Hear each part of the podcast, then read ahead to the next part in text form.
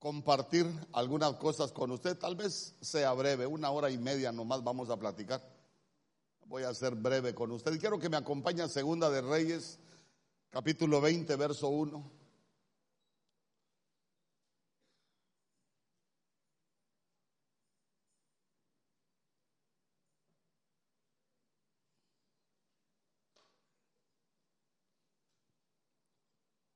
Cuando lo tenga puede decir amén. Mire lo que dice la escritura.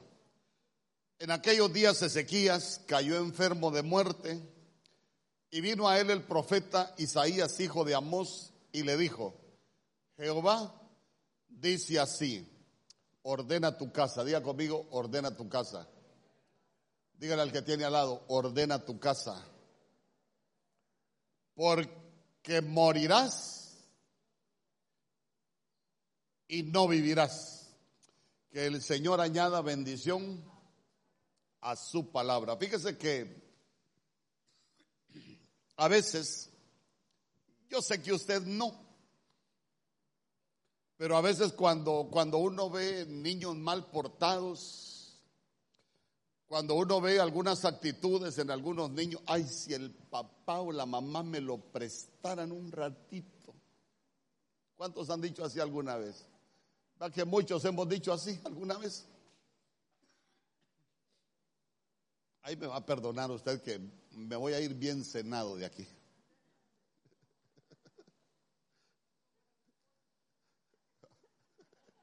Ah, yo no tengo pena de toser y tragarme un pollo, no, no tengo pena. uno a esta edad bien se goza la vida que andar amargándose y, peleando. Entonces, mire, entonces, mire. A veces, a veces uno dice, si tan siquiera me lo prestaran así un, ratito. Y sabe cuál es el problema? Que a veces tenemos unos clavos en la casa que ni ERCO los tiene.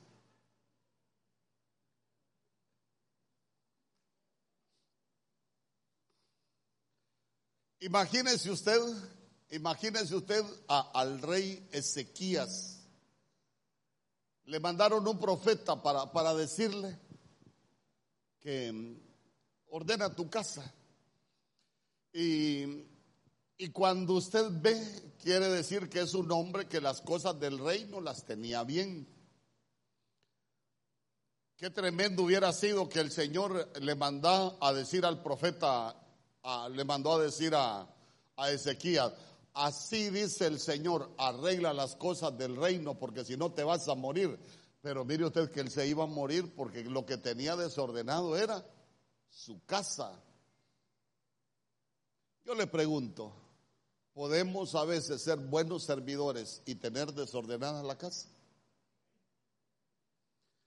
Yo le quiero preguntar, ¿podemos, pueden haber, ¿podemos haber algunos predicadores que tenemos desordenada la casa? Hey, hermanos, y como dijo alguien, aquí el que no es gordo es chibolón. Todos tenemos algo que arreglar. Se equivoca, pastor. Yo no. Gloria a Dios por usted. Yo bendigo su casa, bendigo su vida, enséñeme cómo tenerla así como un relojito, porque en realidad yo creo que todos tenemos algo que aprender y todos tenemos algo que ordenar. ¿Por qué? Porque muchos todavía tenemos cosas que, que cambiar. Ya extrañaba yo, allá nadie me atiende, hermano, en otro lado. Allá me quedo con la lengua seca y nada pasa. Pero bueno, ya voy a dejar de quejarme. Y, sabe, y sabe que es lo más tremendo. Si usted lee el verso 2, léalo ahí el verso 2, anda Biblia, ¿va?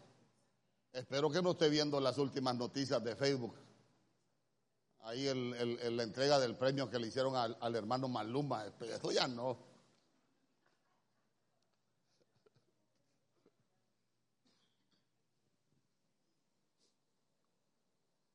A ver, ¿qué dice? Señor, recuerda que yo siempre te he servido de todo corazón y he hecho lo que te agrada. Y Ezequías lloró amargamente. ¿Qué le dijo de la casa Ezequías? Ahí está, mire. recuerda que yo siempre te he servido de todo corazón. ¿Y qué le dijo de la casa?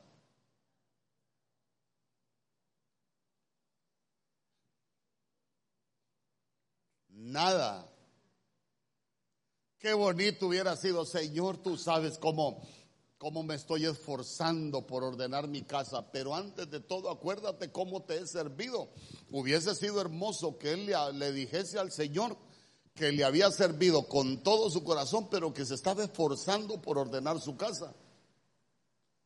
Pero ustedes se van a dar cuenta que él cuando, cuando se presenta delante del Señor, él le dice, acuérdate cómo te he servido. Y a él no le pidieron cuentas del reino, le pidieron cuentas de la casa.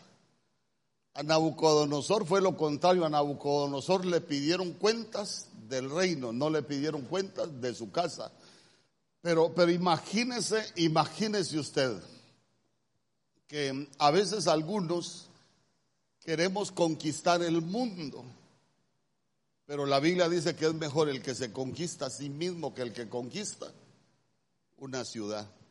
Entonces, como, como usted algunas veces ha dicho, tan siquiera me lo prestarán un momentito, entonces ya no diga eso. Entonces, mejor primero revisemos nuestras casas, a ver si ya nuestras casas están en orden. Además, nosotros no le podemos andar arreglando las casas a los demás. Nosotros necesitamos ordenar nuestras casas. ¿Sabe por qué? Porque las cosas que se pierden en la familia se pierden dentro de la casa, no se pierden afuera.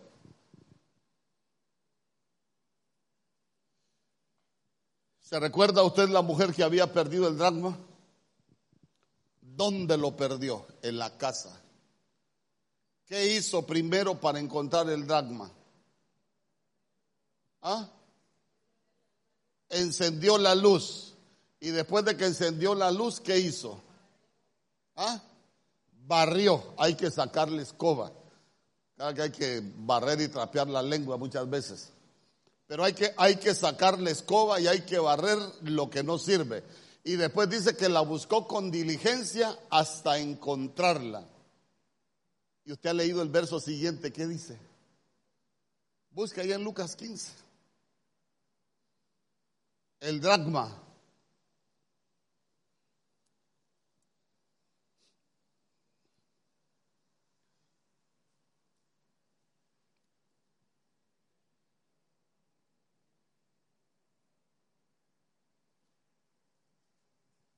¿Alguien lo tiene? ¿Qué dice? Cuando la encuentra, llama a sus amigos y vecinos y les dice, alégrense conmigo porque encontré la moneda que se había perdido. ¿Qué ve usted de raro en ese verso? Estamos hablando de ordenar nuestras casas. ¿Qué ve usted de raro en ese verso? Vuélvamelo a leer. Cuando la encuentra, llama a sus amigos y vecinos y les dice, alégrense conmigo porque encontré la moneda que se había perdido. ¿Qué ve usted de raro? Hoy como vengo relajado, hermano. Ah, no llamó la familia. No llamó la familia. Si algo bueno le sucede en su casa, ¿a quién desearía usted que es el primero que se alegre con usted? Su familia. Pero ¿a quién llamó esa mujer? Para alégrense conmigo, ¿a quién llamó? A los amigos y vecinos. Ahora le quiero preguntar, ¿y, y, y, y usted cómo está con la familia?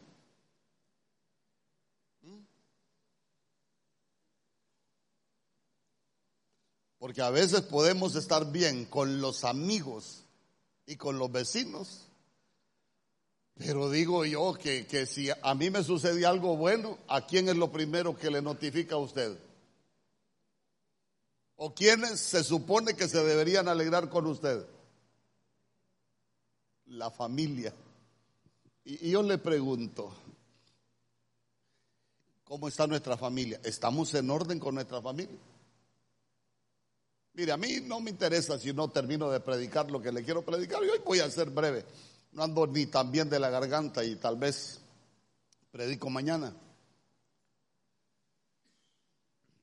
Pero por la tos no se preocupe, ya se me está pasando. Ya me llego al otro pulmón.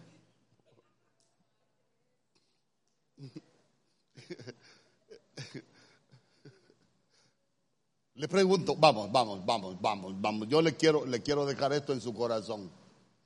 ¿Se recuerda usted que la mujer del cantar de los cantares dijo, no se fijen en mi piel, que soy morena? Eh, ahí lo que ella está diciendo es, estoy quemada, estoy quemada. ¿Y saben por qué estoy quemada? Porque me hicieron guarda de viñas, la viña que era mía, no guardé. El andar cuidando viñas de otro, a veces hasta sin querer, uno se puede quemar. Pero ¿sabe qué es lo más bonito? Que nosotros aprendamos a cuidar nuestras viñas. Mire, un consejo le voy a dar, usted enseñe. Usted enseñe. Imagínense que yo me enojara porque alguien no hace caso todo lo que yo predico todos los días viniera bravo aquí. Pero yo no, yo enseño y he aprendido a disfrutarme la vida con el que me ama. Con el que no me ama ya no me enojo. Pero sí, pero sí uno, uno lo que necesita es ordenar su casa. ¿Sabe qué? En la medida que usted ordene su casa va a vivir mejor en la medida que ordenemos nuestra casa, vamos a vivir más contentos.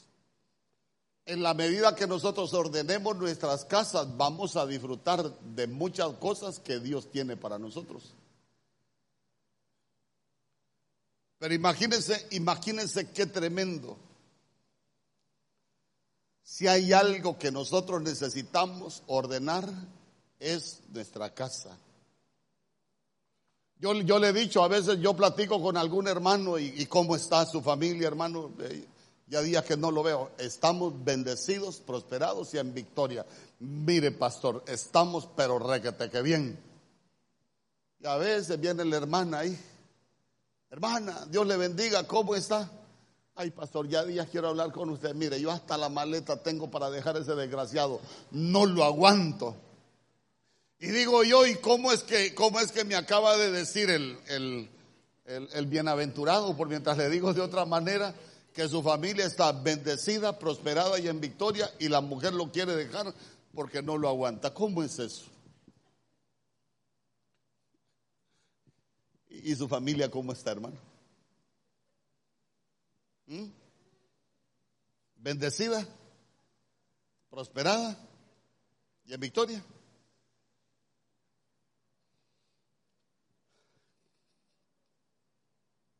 Dígale al que tiene al lado, ordena tu casa.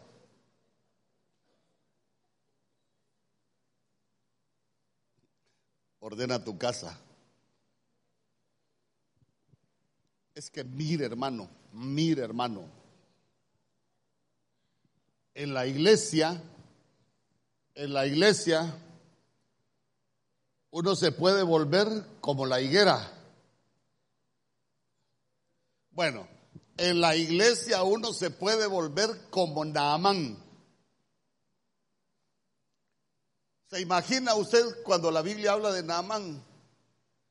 ¿Qué dice la Biblia de Naamán? Había un hombre que era el capitán del ejército del rey de Asiria. Guerrero valiente, tenido en alta estima, pero leproso. Quiere decir que debajo del uniforme escondía una lepra y solo los que estaban en su casa la conocían.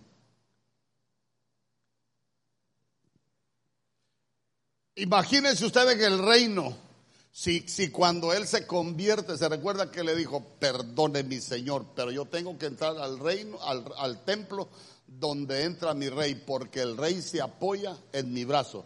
Pero yo, pero le voy a pero yo ya no creo en ese rey, yo creo en usted, Señor, pero me va a perdonar. porque todavía voy a seguir entrando. Pero él se había limpiado de la lepra.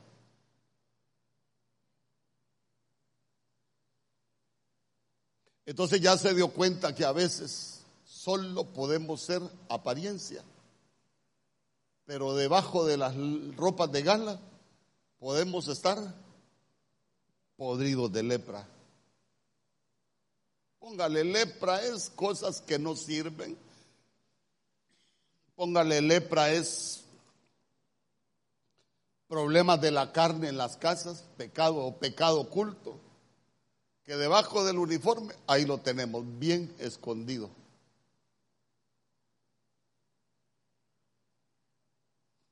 De, siendo predicador, atrás de un micrófono uno puede tener algo escondido. Siendo músico, se puede tener algo escondido. Pastor, solo un tecladista, pastor, mire. Y sabe qué, póngame el bajo ahorita que no viene el hermano Noel, con las dos manos toco el teclado y con la pata toco el bajo. Lo puede tocar, pero, pero, pero sabe qué, lo que yo le quiero dejar en su corazón es que procuremos ordenar nuestras casas.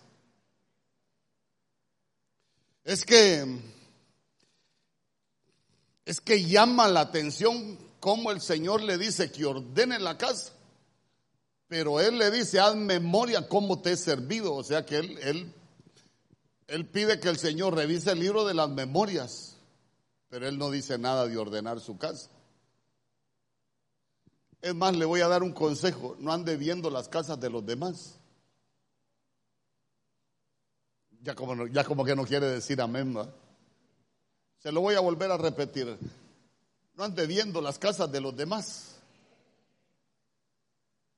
Si le invitan a comer, coma. Si le invitan a beber, com, beba. Pero, pero no entre a las demás casas. Hermano, ¿sabe por qué? Porque hay pasajes en la Biblia, dice hermano, en lo que juzgas a otro, a ti mismo, te condenas.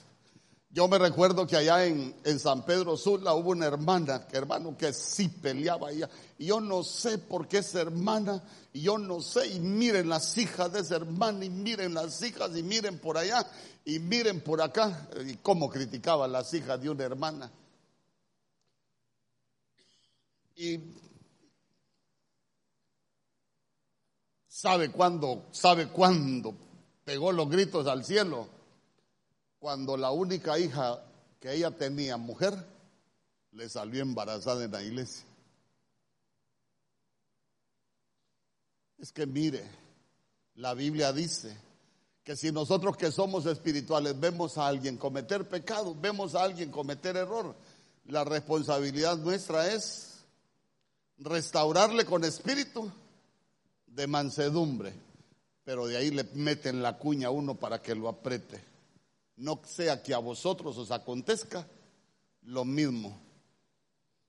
Cuando le dan a probar del mismo chocolate con el dedo a uno, ahí es donde se le vuelve amargo al paladar.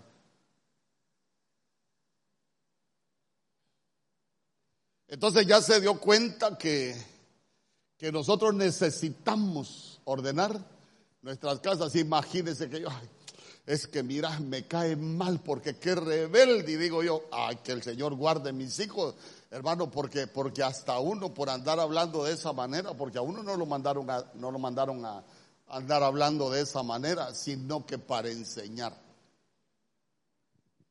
Amén. Ordena tu casa. No le arregle las casas a los demás. Bueno, no le arreglemos las casas a los demás, arreglemos nuestras casas. Lo que se nos va, lo que reprendo. Hay cosas que nosotros las podríamos perder, pero las perdemos en la casa. ¿Y sabe qué? ¿Sabe qué ayuda a que se pierdan las cosas en nuestra casa? Hablando de las cosas, le estoy hablando de todo lo que se puede perder en la familia. Se puede perder la comunión, se puede perder una buena relación, se puede perder, hermano, ¿qué? La paz, se pueden perder bendiciones económicas. ¿Sabe cuándo se pueden perder? Cuando nosotros ya no hay cuenta nos damos que hemos acumulado basura en nuestras casas y que se nos apagó la luz.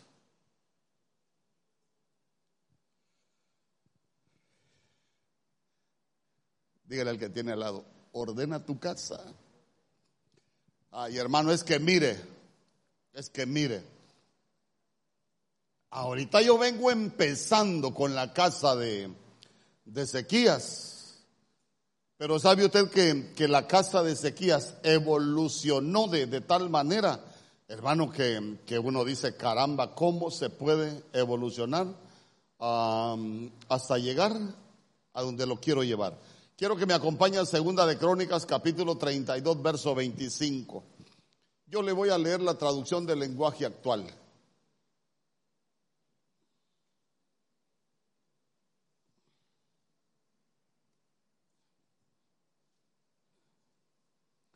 Pero Ezequiel fue tan orgulloso que no le dio.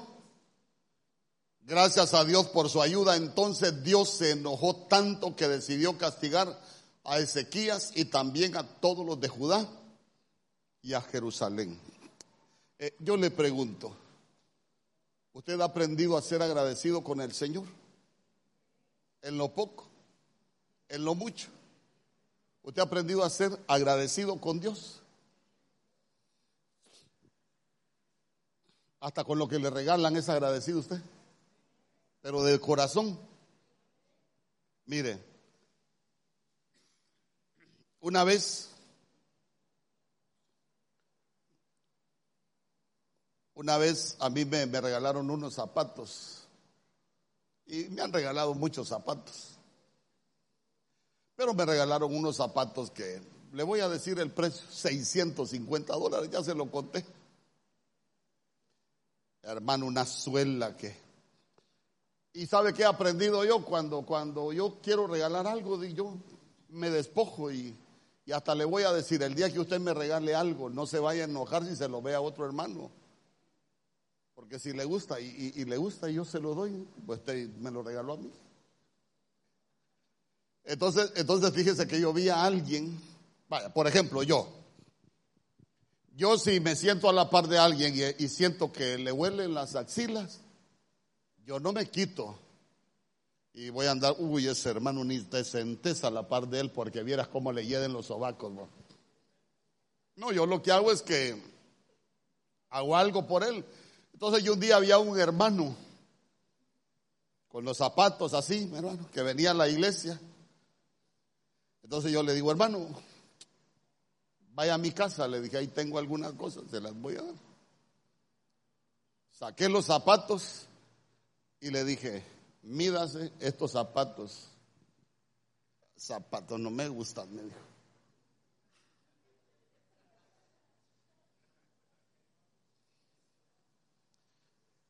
Pero así como cuando le dije a uno, puercada no me gusta. ¿Ah? Hermano, pero, pero no es que lo estoy desnudando, no, no, viene acá.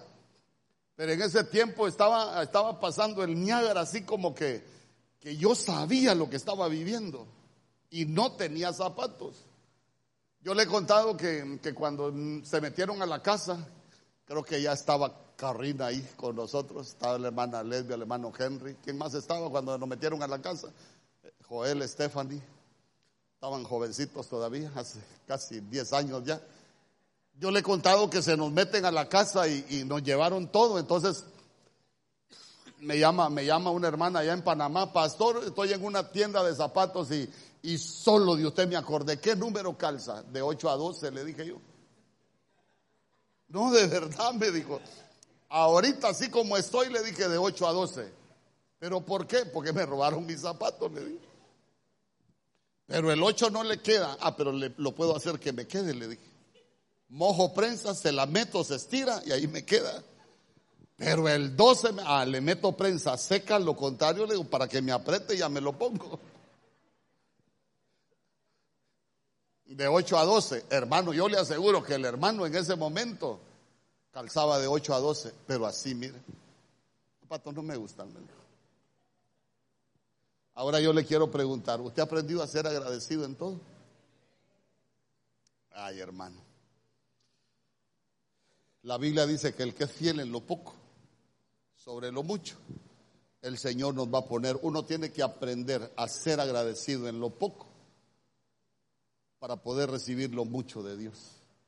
Entonces, entonces ya se dio cuenta que, que uno necesita, uno necesita ordenar muchas cosas en su casa para ser bendecido. Mire, yo con la casa que le puedo enseñar es con, la, de, con la mía.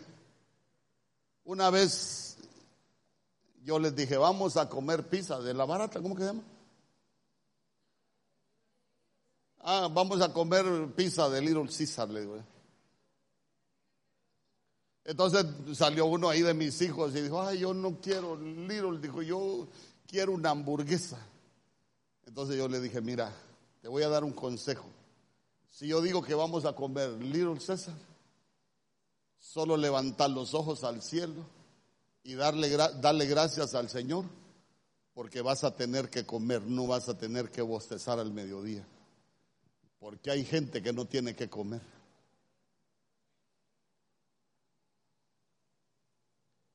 Usted es agradecido con el Señor. Uno tiene que aprender a ser agradecido con el Señor. A mí, a mí la gente me pregunta, ¿a usted le gusta tal cosa? ¿Sabe qué aprendió? Ahora, recibos de agua y de luz, eso sí ya no, hermano. Como el payaso. o, facturas de teléfono, eso sí no. Pero, pero, pero sí he aprendido a ser agradecido con el Señor. En todo. ¿Sabe qué?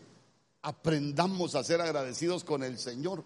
Hermano, es que es que es que es parte de, ordenar nuestras casas. ¿Sabe qué? E, es parte de lo que nosotros necesitamos hacer como cabezas de familia, hermano, porque porque mire, cuando, cuando uno no, no aprende a, a ser agradecido, mire qué tremendo lo que dice la Biblia.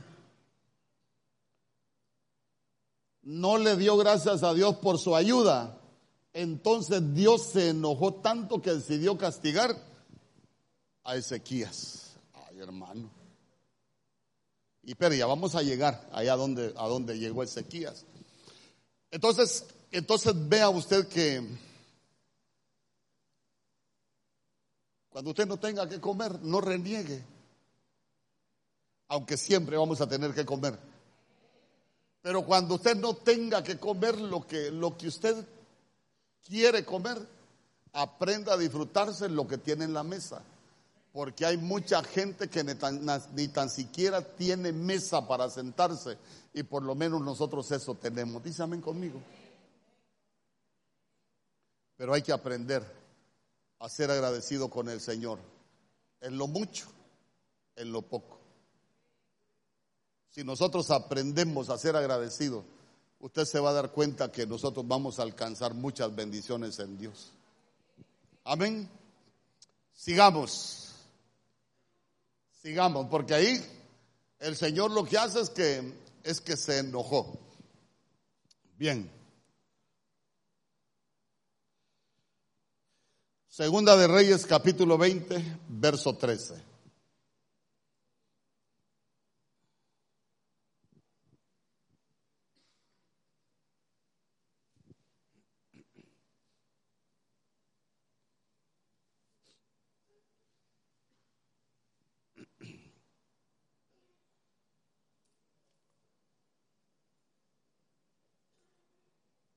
Y Ezequías los oyó y les mostró toda la casa de sus tesoros, plata, oro y especias y ungüentos preciosos, y la casa de sus armas y todo lo que había en sus tesoros. Ninguna cosa quedó que Ezequías no les mostrase, así en su casa como en todos sus dominios. Entonces, mire, como Ezequías había estado enfermo, usted se recuerda, ahí mandó el rey de Babilonia, mandó unos enviados a la casa de, Ezequías. Y mire usted que la Biblia dice que Ezequías le mostró todos sus tesoros. Diga conmigo, le mostró todos sus tesoros.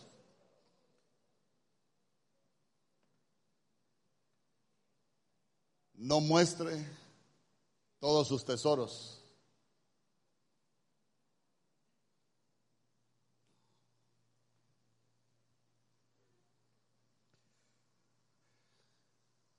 A ver, no sé si alguna vez le he enseñado de esto, yo creo que lo he mencionado, pero ¿qué es mostrar los tesoros de nuestra casa? ¿Ah? Imagínese, imagínese usted que mm, usted tiene un hombre trabajador. ¿Cómo Araganes hay aquí? Las mujeres no dicen amén ya. Voy a volver a repetir. Digan amén las hermanas. Creo que están dormidas. Usted tiene un hombre trabajador.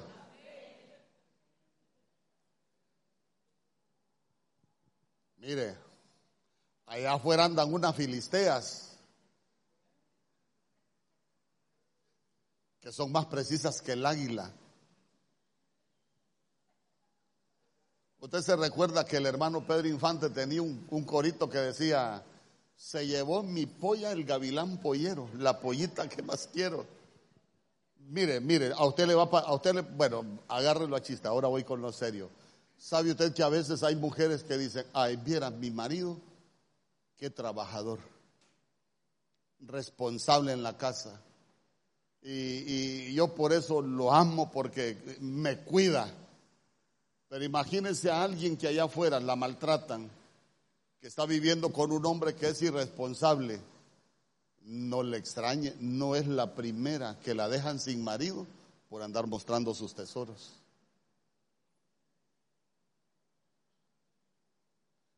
¿Y su marido cómo es? Cuando le preguntan, ¿y su marido cómo es? ¿Y a usted qué le importa cómo es mi marido? Es mi marido, no es el suyo.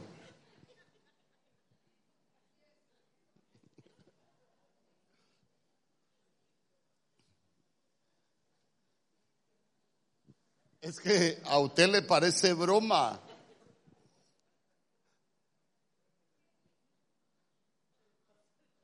A usted le parece broma algunas cosas que yo diga, que yo digo, pero usted no crea que este pucho de canas es de puro gusto.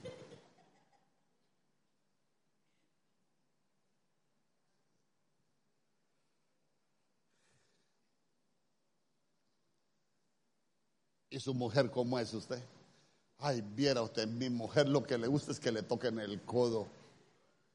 Por decirle algo. Ajá, y si, su mujer es, es, bonita, de repente va a llegar el bandido. Ah, Hola hermana, ¿cómo está? A tocarle el codo a ver si es cierto. Ríase. ¿A usted le parece broma? ¿A usted le parece broma? Pero es cierto. ¿Sabe por qué? Porque nosotros ya pasamos por ahí, lo hemos vivido. ¿A cuántas mujeres que han tenido un marido trabajador se los ha robado una gavilana porque abrió su, sus tesoros? ¿Y sabe qué? Dígame usted, ¿cuánta, cuánta, ¿cuántos problemas de adulterio no han habido entre mejores amigas, por ejemplo? Y entre mejores amigos es por lo mismo, por mostrar los tesoros. Las cosas no suceden así por así. El problema es que tal vez uno nunca lo ve de esta manera, pero les abrimos los tesoros, hermano, abrimos los tesoros. Y los tesoros no se le abren a cualquiera. Me estoy hablando, me, ya, me, ya me captó la idea, los tesoros son las cosas que son nuestras como familia. Lo que nosotros tenemos como familia, eso no se le abre a cualquiera.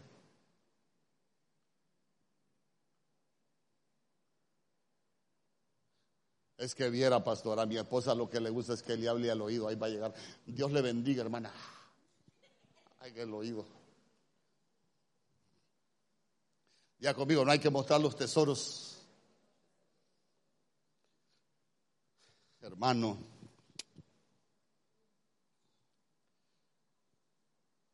Segunda de Reyes, capítulo 20, verso 18.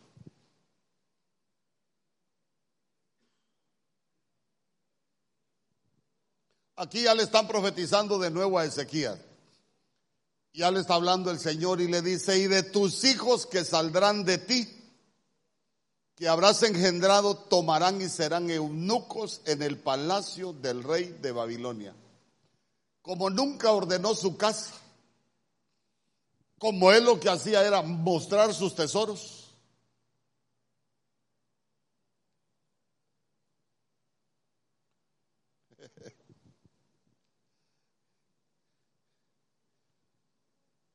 Ahora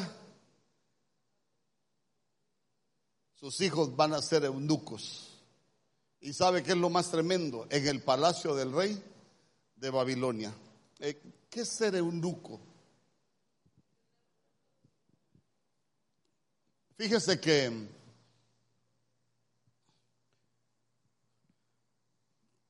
para no dejarle lugar a contradicciones, espiritualmente se puede ser eunuco,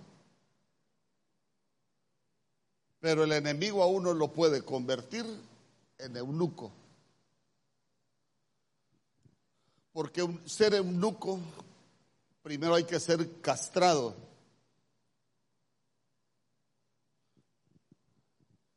Pero como nos puede castrar el enemigo, a nosotros nos puede castrar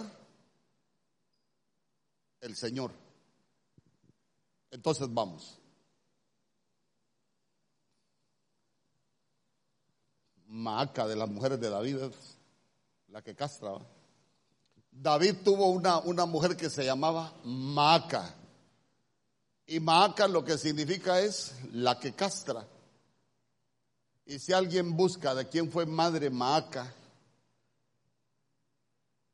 se va a dar cuenta que, que sus hijos nunca llegaron hacer nada.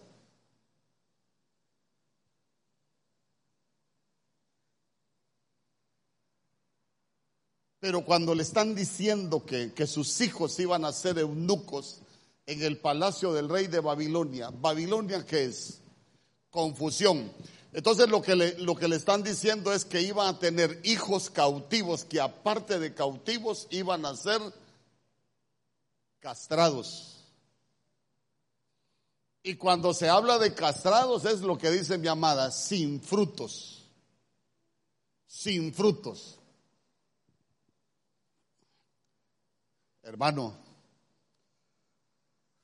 hay gente que, que, que, sus frutos en la familia pueden ser malos. Hay gente que sus frutos en lo económico pueden ser malos.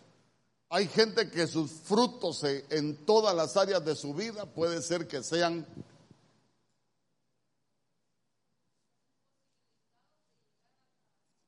hermano. Mire,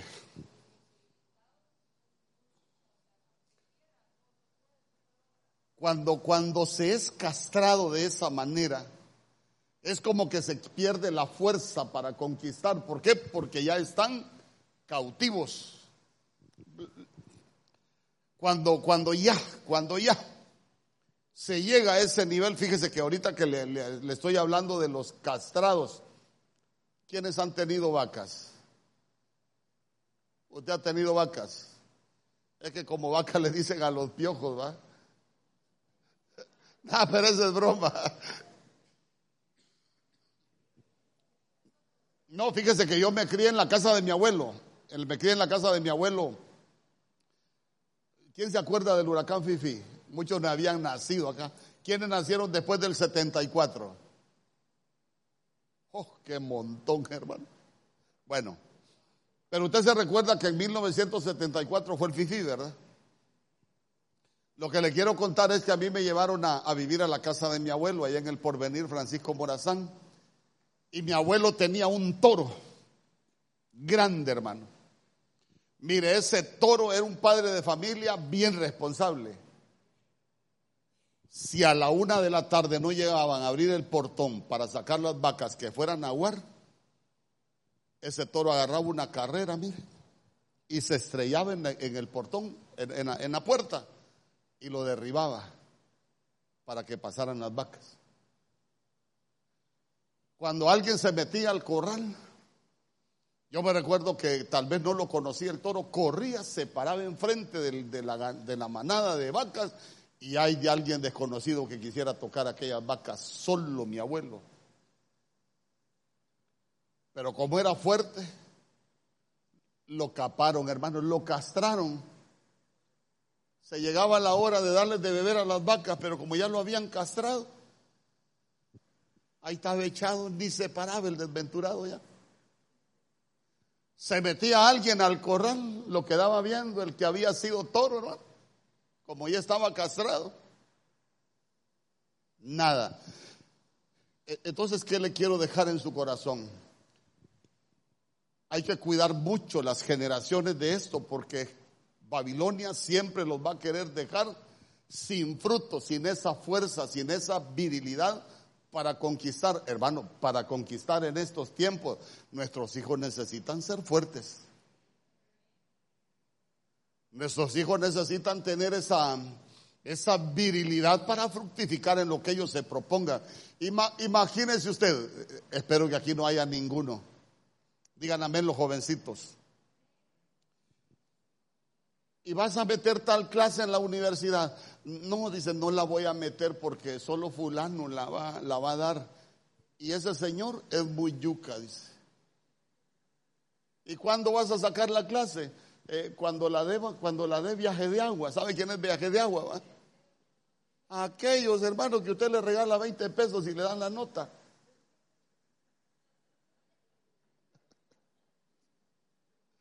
¿Sabe qué? Nos falta la fuerza, diga conmigo, que no nos falte la fuerza. ¿Sabe qué? Que Babilonia no nos castre, hermano. Que nuestros hijos no se vuelvan eunucos porque Babilonia los castró.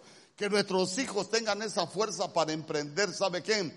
Que nuestras generaciones tengan esa fuerza para conquistar lo que Dios les dé. Porque imagínense usted, de esa profecía que le estoy hablando ahí es Daniel. De esa profecía que le estoy hablando ahí son los amigos de Daniel que estaban cautivos en, en Babilonia. Dígame usted, en lo natural, ¿de qué le sirvió a Daniel? Voy, estoy hablando como familia. Ser tan inteligente, tener todo lo que, lo que él tuvo, si siempre vivió cautivo en Babilonia. Ahora le, ahora le, digo, le digo a usted, tener un hombre tan inteligente, ¿qué es lo menos que debería de esperar uno en la Biblia? Y estas son las generaciones de Daniel. Búsquenme un descendiente de Daniel. Finish.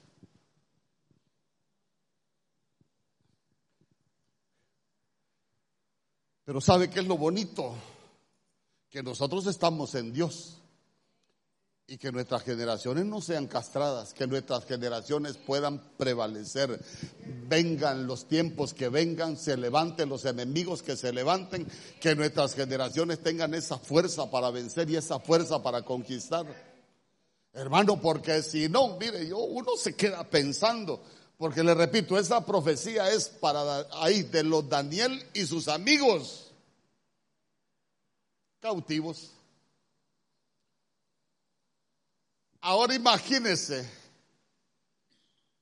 ellos eran de descendencia real.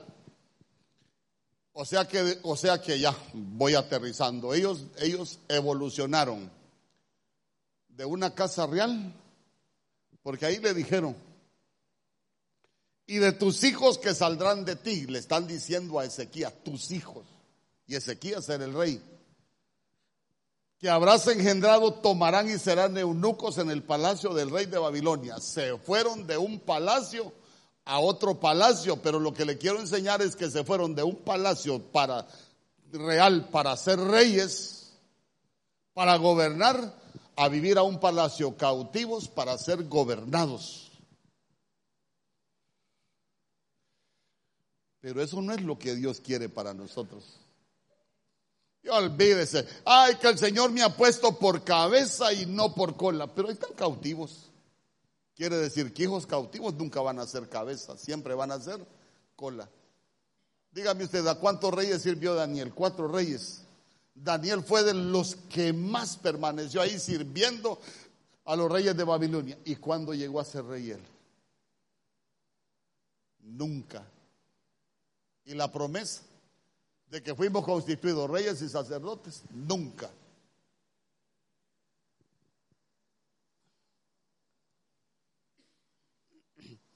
Pero mire usted qué tremendo.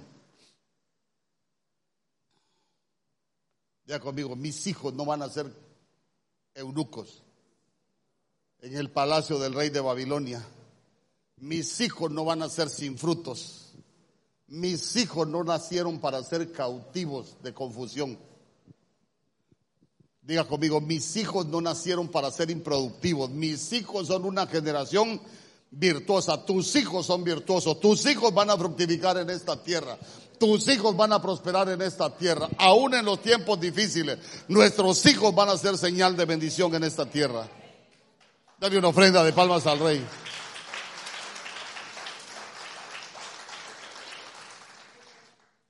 Entonces, mire, yo no sé ni cuánto tiempo llevo, creo que llevo como unos 50 minutos. Entonces,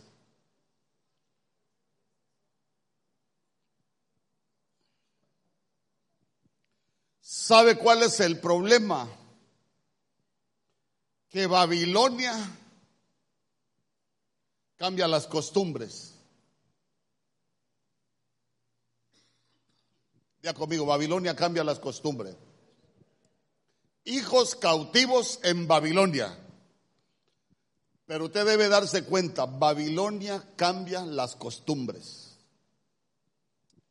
Mire lo que dice Apocalipsis capítulo 17, verso 2.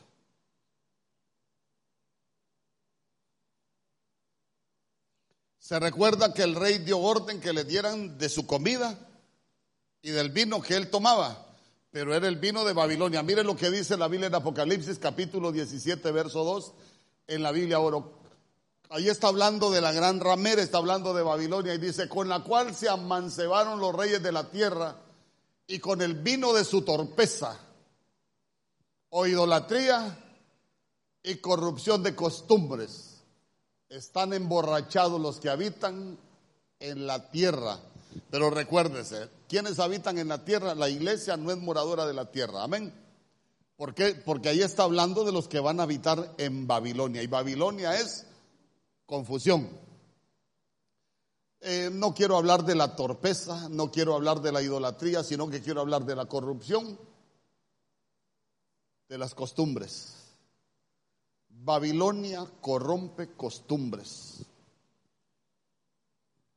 Por ejemplo, por ejemplo,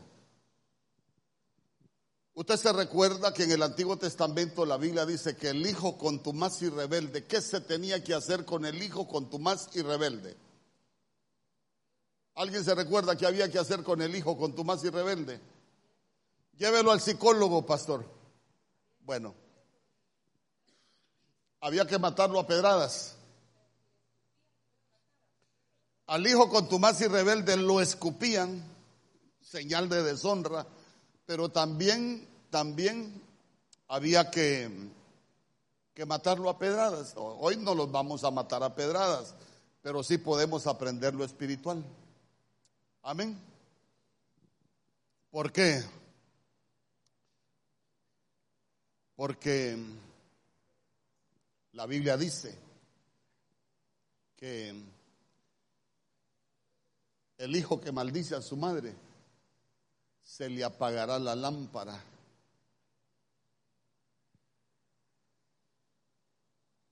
Y como se le apaga la lámpara, el hijo ya no va a vivir en luz, va a vivir en tenebrosa oscuridad. Y, y mire, cuando, cuando yo leía eso, porque no dice solo en oscuridad, dice en tenebrosa oscuridad. Entonces, mire, voy. Eh, la costumbre del reino es que el hijo debe de honrar padre y madre. Pero ¿quién le enseña a los hijos a rebelarse contra los padres? Babilonia. ¿Por qué? Porque Babilonia corrompe las costumbres y recuérdese que están las costumbres de Babilonia, están las costumbres filisteas, pero también están las costumbres de Dios. La costumbre de Dios, digan amén los hijos. Ay, ese amén, ya sabe que voy con todo. La costumbre del reino es que los hijos tienen que aprender a honrar padre y madre. Pero la costumbre de Babilonia es que los hijos no honren padre y madre. El problema es que el hijo no sabe que se le va a apagar la lámpara. Salud. Ah, pero yo no maldigo ni a mi mami ni a mi papi. Es que, no, es que maldecir no es como nosotros. Ah, yo maldigo a mi mami, maldigo a mi papi. No, maldecir no es eso. Por ejemplo, por ejemplo, eh, la Biblia dice que esa palabra maldecir, mire, Proverbios 20, 20, búsquelo para que no crea que le estoy diciendo mentira.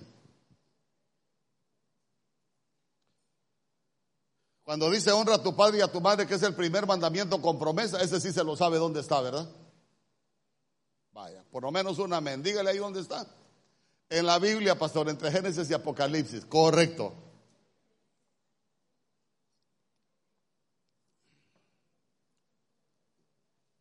Vamos. Al que maldice a su padre o a su madre, se le apagará su lámpara y mire usted que ya no dice solo en oscuridad, sino que en oscuridad tenebrosa. Ajá, y le repito, esa palabra maldecir lo que significa es ser ligero. Ser ligero, diga conmigo ser ligero. ¿Ser ligero para qué? ¿Para correr cuando lo van siguiendo? No. Eh, por ejemplo, ¿se ha fijado usted que ahora los hijos son bien ligeros para contestar a sus padres? El, eh, el padre le dice una cosa y en un segundito el hijo le ha contestado cuatro, hermanos. Son ligeros. Pero aquí no vienen esos hijos. ¿Sabe que esa palabra maldecir también significa tener en poco? Y tener en poco es que vende menos a sus padres. ¿Sabe, ¿Sabe cómo es esto? Así como cuando uno ya este cipote que no me para bola. Usted les habla y como que no es con ellos. Ah, es porque lo tienen en poco. Sabe que maldecir es despreciar. Yo le pregunto, ¿se puede despreciar el consejo de un padre? Y eso, y eso es maldecir a los padres. Eh, ¿se puede despreciar la autoridad de los padres? Sí, hay hijos que no respetan a sus padres. Y sabe que me llamaba mucho la atención que esa palabra maldecir dice que es envilecer. Y envilecer es considerar sin valor, como que los padres no existieran para ellos.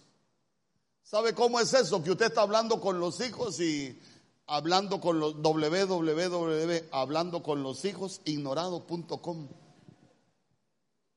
Usted les habla y los hijos, como que no es con ellos. Y eso es maldecir. Pero yo le pregunto, ¿quién le enseña eso a los hijos? Babilonia. Porque vio que leímos la corrupción de las costumbres. Eso lo provoca Babilonia. La costumbre del reino es el respeto, la honra, pero el irrespeto, quien lo enseña es Babilonia. No se meta conmigo, no se meta conmigo. Yo ya soy grande, ya sé lo que hago. ¿Ah?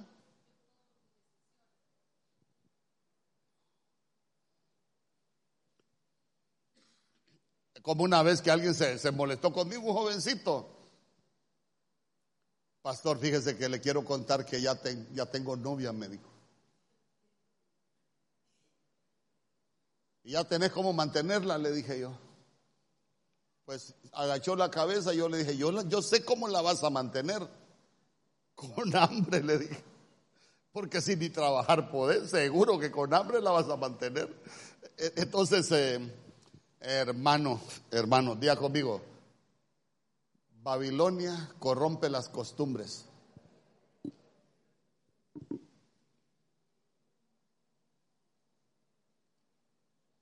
Mire, jovencitos en la iglesia, con novia, hermano. No, la, la, iglesia no es para eso. Es más, La costumbre del reino es que no hay que despertar el amor antes de tiempo. Pero Babilonia sí enseña a despertar el amor antes de tiempo. ¿Por qué? Porque se recuerda que le, le, enseñé el vino de la fornicación, el vino del pecado. Quien lo corrompe es Babilonia. Entonces al final usted se va a dar cuenta que quién le está enseñando a los hijos, o, o, les enseñamos nosotros, o nos los va a instruir Babilonia, pero Babilonia los va a tener cautivos. Por eso yo he aprendido a, admirar a aquellos hijos que, aquellos hijos que, hermano, cómo respetan a sus papás, aunque estén grandes. ¿Y sabe por qué yo, yo aprendo a admirarlos? Mi esposa conoce las historias. Yo era peleón, hermano, era peleón. Y mi mamá era, era, era zurda, de la tribu de Benjamín, creo que era. Y a veces yo bravo, hermano, pero bravo, usted ni desee verme así como me ponía yo. Yo me recuerdo que yo tal vez iba a salir de la casa y se me paraba en la puerta así. ¿Para dónde vas? Me decía. Con la ñuca, ¿va? Espéreme, le digo, lo voy a arreglar ese tal por cual y ya regreso. De aquí no salir, me decía. Soy hombre, le decía yo, yo te parí, me decía. Ya tengo cédula, le dije, yo soy tu nana. ¿Y qué me decía? Y sabe qué es lo más tremendo, yo podía andar hasta bebiendo. Pregúntele a mi esposa cuándo dice mi mamá que yo tan siquiera le puse un dedo para decirle quítese. Suficiente con que se me parara enfrente y me dijera que no. De aquí no salís, anda echate, me decía. Y yo bravo y todo, ella me iba a echar.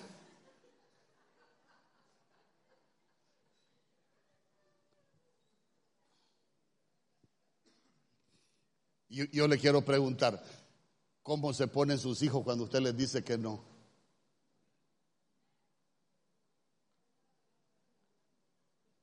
¿Cómo se ponen sus hijos cuando usted les dice que no? ¿Ah? No, yo, yo solo le pregunto. Yo solo le pregunto. Dígale al que tiene al lado, ordena tu casa. Es que mire, es que mire.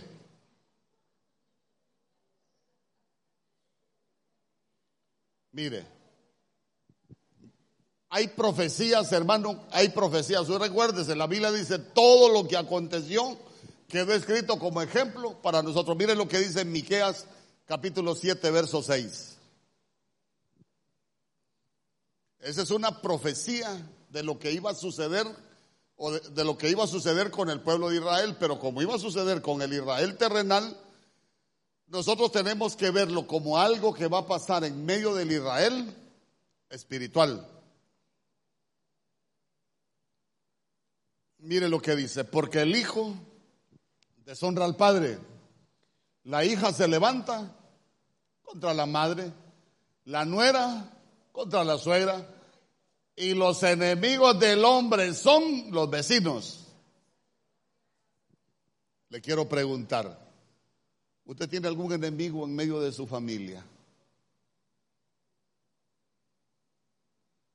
Qué feo estas cosas, ¿verdad? ¿Sabe qué? Si usted tiene un, enemigo en medio de, de su familia, llámelo, pídale perdón no permita que Babilonia lo tenga cautivo. Porque mientras estemos cautivos, nosotros no vamos a obtener lo que Dios tiene para nosotros. ¿Acaso no dice la Biblia que el Señor ya nos bendijo a nosotros con toda bendición? Entonces, entonces mire usted que nosotros lo que necesitamos es aprender. ¿Por qué? Porque el cautivo no está para recibir esas bendiciones, pero nosotros sí. Mire lo que dice Mateo capítulo 10, verso 21. Yo le voy a leer la palabra de Dios para todo.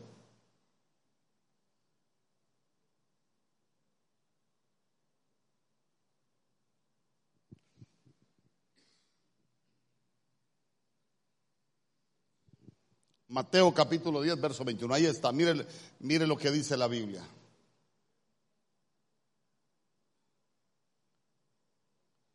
Los hermanos se pondrán en contra de sus propios hermanos y los entregarán a muerte. Los padres se pondrán en contra de sus propios hijos y los entregarán a la muerte. Los hijos se pelearán con sus padres y los harán morir.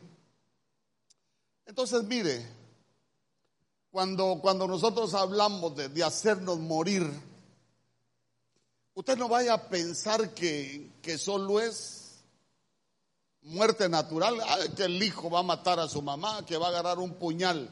Eh, por ejemplo, por ejemplo, ¿será que un hijo mal, mal portado no puede robar la alegría? ¿No puede matar la alegría? Sí. ¿Será que un hijo en vicios y en corrupción nos puede matar la paz? Sí. ¿Y será que nosotros podemos perder la comunión con ellos? ¿Se puede morir la comunión? Sí. Eh, ¿Será que lo, será que porque ahí estamos hablando de todos los niveles? Por ejemplo, usted se recuerda, yo ya se lo he predicado. Génesis capítulo 45, verso 27, si no me equivoco. Cuando le fueron a decir a Jacob que José vivía, usted se recuerda lo que dice la Biblia que pasó con, con, con Jacob. ¿Qué dice la Biblia? Cuando le llevaron la noticia que José vivía, dice que su espíritu revivió. Quiere decir que él emocionalmente estaba muerto. Quiere decir que él ya, póngame ahí, eh, Génesis capítulo 45, verso 27. Es que no quiero usted que vaya a decir que yo le estoy enseñando mentiras. Ahí está. Y ellos le contaron todas las palabras de José que él les había hablado y viendo Jacob los carros que José enviaba para llevarlo su espíritu, revivió. Usted se va a dar cuenta que quién provocaron la muerte del espíritu de, de Jacob. Los hijos. Los problemas entre los hijos, la enemistad entre los hijos, la envidia entre los... Ay, hermano hay envidia entre los hermanos. ¿Y sabe qué? Hay planes feos entre los hermanos. Pero ¿quién corrompe todo eso? Babilonia. Pero nosotros no estamos cautivos en Babilonia, ni vivimos cautivos en Babilonia. Nosotros, como dijo, como dijo Pablo, estamos presos por su palabra, cautivos del rey en la casa del rey. Amén. Esclavos por amor. Y que vamos a disfrutar de las bendiciones del rey. Entonces, ¿a dónde lo quiero llevar con todo esto? Que nosotros necesitamos ordenar nuestra casa.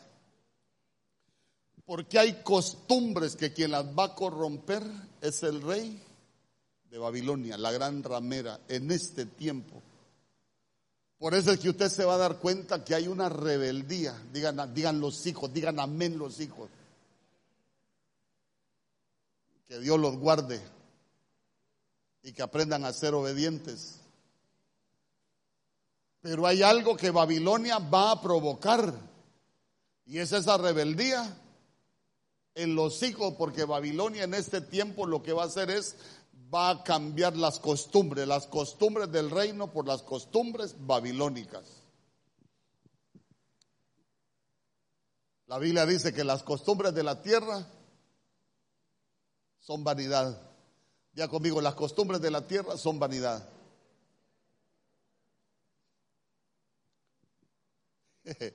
Como Babilonia es la que las corrompe, yo me recuerdo que una vez estábamos, estábamos en, en una vigilia. Pastor, ¿va a seguir la vigilia después de, la, después de que se coman el está bueno, el tamal? Sí. Ya venimos, me dijo. Ya tenemos listas las maletas. Y eso le digo yo. Hay que ir a darle las 12 vueltas a la casa con las maletas para viajar. ¿Ah?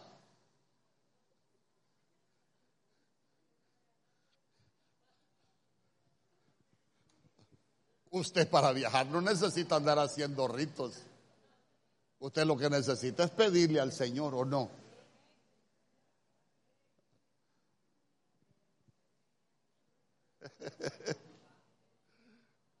Mire, ve, cuando nosotros andábamos en el mundial,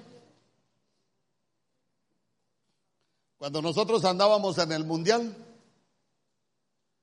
Maoli quería unos patines. Entonces fuimos a la casa de mis papás, eh, fuimos a Diunza, le compramos los patines y se los pusimos debajo ahí del árbol de San Nicolás para Maoli. Y uno de bruto, el grancho, ¡ay! Miro San Nicolás cuando no estábamos. Hija, ¿quién le dio los patines? San Nicolás. No, hija, yo se los compré. Deja de mentir, San Nicolás me los dio. Y, usted todavía tiene esa costumbre.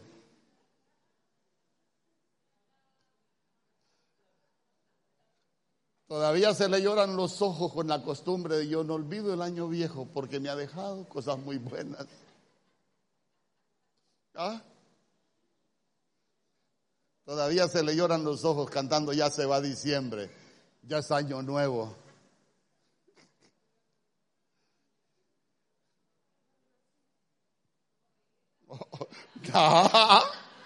Navidad sin día. Aleluyita. Diga conmigo. Babilonia corrompe las costumbres. No, no se quede llorando otra Navidad sin ti. Mejor venga la vigilia.